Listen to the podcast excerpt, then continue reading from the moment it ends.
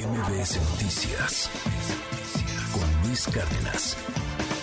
Nos han dicho ustedes en el WhatsApp, no hay medicamentos neurológicos, no hay medicamentos psiquiátricos, no hay medicamentos, no, no en el IMSS, no en el ISTE, en las farmacias. Usted va a la calle, usted necesita un medicamento y, lo sabe porque usted no lo está diciendo, pues no hay.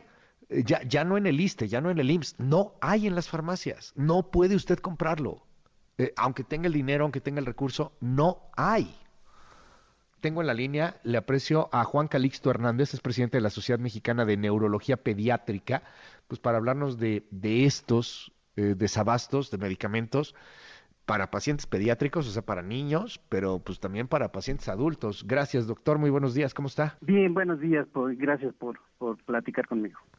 Oiga, eh, ¿qué está pasando con los medicamentos pues para pacientes neurológicos, para pacientes también con, con temas psiquiátricos, incluso eh, nos reportan todos los días, no hay medicamentos. ¿Qué, qué, qué pasa, oiga? Bueno, ya usted lo comentó perfectamente, no no no se están encontrando el suficiente abasto de estos medicamentos y pues evidentemente pues esto repercute en la salud de los de los pacientes y nosotros como somos pediatras, bueno, sobre todo en niños, pero como ya comentó también en adolescentes y adultos, ¿no? Están escaseando, este, pues por eso hicimos ese comunicado. Este, las farmacias o los laboratorios han han este han hecho un esfuerzo y ya nos han empezado a comunicar que, que ya empieza un poco el abasto, ¿no? Pero todavía hay dificultad para conseguir los medicamentos. Eh, ¿Por qué? ¿Por qué no hay?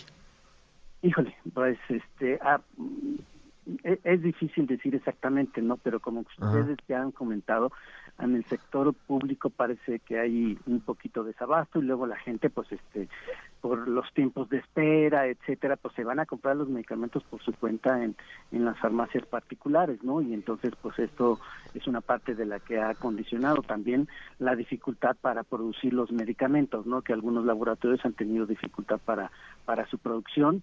Y pues bueno hay, hay una serie de, elementos que influyen en esto por eso nuestro comunicado va dirigido a todos estos actores, ¿no? A los fabricantes, a los distribuidores, a las farmacias, a todo el mundo para, para tratar de solucionar esto lo antes posible.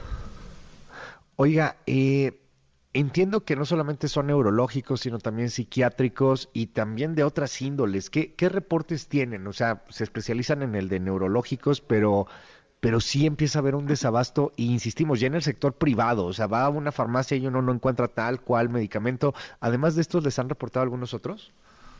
Sí, evidentemente nosotros nos enfocamos en los problemas neurológicos, en los medicamentos neurológicos, pero también, por ejemplo, tengo entendido que este un medicamento que se utiliza para para los recién nacidos este para que puedan respirar de manera adecuada sobre todo los prematuros también este ha escaseado entonces este pues sí esto esto está repercutiendo importantemente en la salud de los de los pacientes no eh, ¿Alguna alternativa para los pacientes?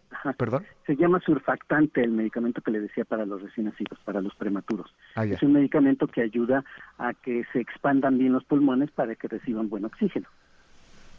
Oiga, eh, ¿alguna alternativa? O sea, porque, a ver, hay, hay algunas cosas que pueden ser menores eh, y, hay otras que, pues sí, pues, si no está el medicamento, de verdad puede terminar a ser, por ser un grave problema. ¿Qué, qué, alternativas puede haber? Bueno, la alternativa es que, pues bueno, afortunadamente, este, los padecimientos se pueden tratar de diferentes maneras, ¿no? Evidentemente hay un medicamento, hay un tipo de tratamiento específico el más claro para ese padecimiento, pero bueno, se pueden utilizar alternativas, ¿no? Una serie de medicamentos alternos o combinación de medicamentos, que pues evidentemente esto también repercute tanto en, en, en, la calidad de vida y sobre todo pues en los bolsillos, ¿no? Porque al necesitar más de un medicamento, pues evidentemente va a costar más. Le aprecio muchísimo que me haya tomado esta llamada telefónica y bueno, pues vamos a seguir ahí de cerca el tema. Eh, ¿Les han dicho algo en el gobierno? No, no, no hemos tenido comunicado con ellos. Este, pues el gobierno ya ha estado haciendo algunos comunicados y, bueno, se está tratando de resolver esto lo antes posible. Estaremos atentos. Gracias. Es el doctor Juan Calixto Hernández, presidente de la Sociedad Mexicana de Neurología Pediátrica. Gracias. Gracias. Bonito día. MBS Noticias con Luis Cárdenas.